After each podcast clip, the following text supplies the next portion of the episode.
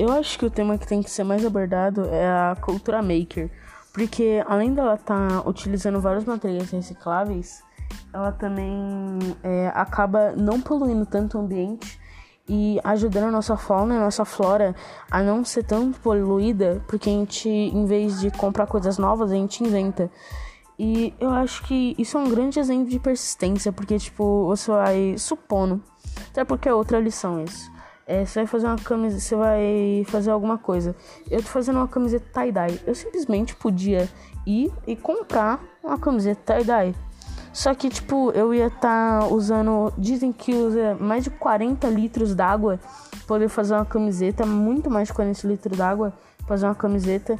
E em vez de eu comprar outra camiseta que utilizou esse tanto de água, eu simplesmente peguei uma camiseta que tá na minha casa e joguei cândida, entendeu? Com ela amarrada, tudo certinho.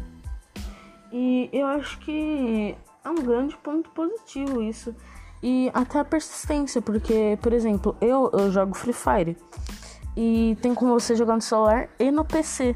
No PC se chama emulador, que é bem mais complicado do que no celular.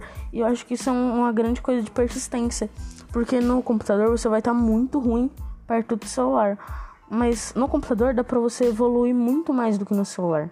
Então eu acho que isso é persistência porque você tem que persistir, porque você vai estar muito ruim no PC, mas você pode melhorar num nível que as pessoas que jogam no celular nunca vão se igualar a você. E eu acho que isso é um grande exemplo de persistência. E quando você tenta fazer algumas coisas, por exemplo, eu tenho um mousepad que ele era um mousepad preto. Agora ele é um mousepad do clã Tira. Porque eu peguei é, o manto do clã Tira, é, tirei foto e comecei a desenhar. Aí eu fiz o mousepad do cão Tira.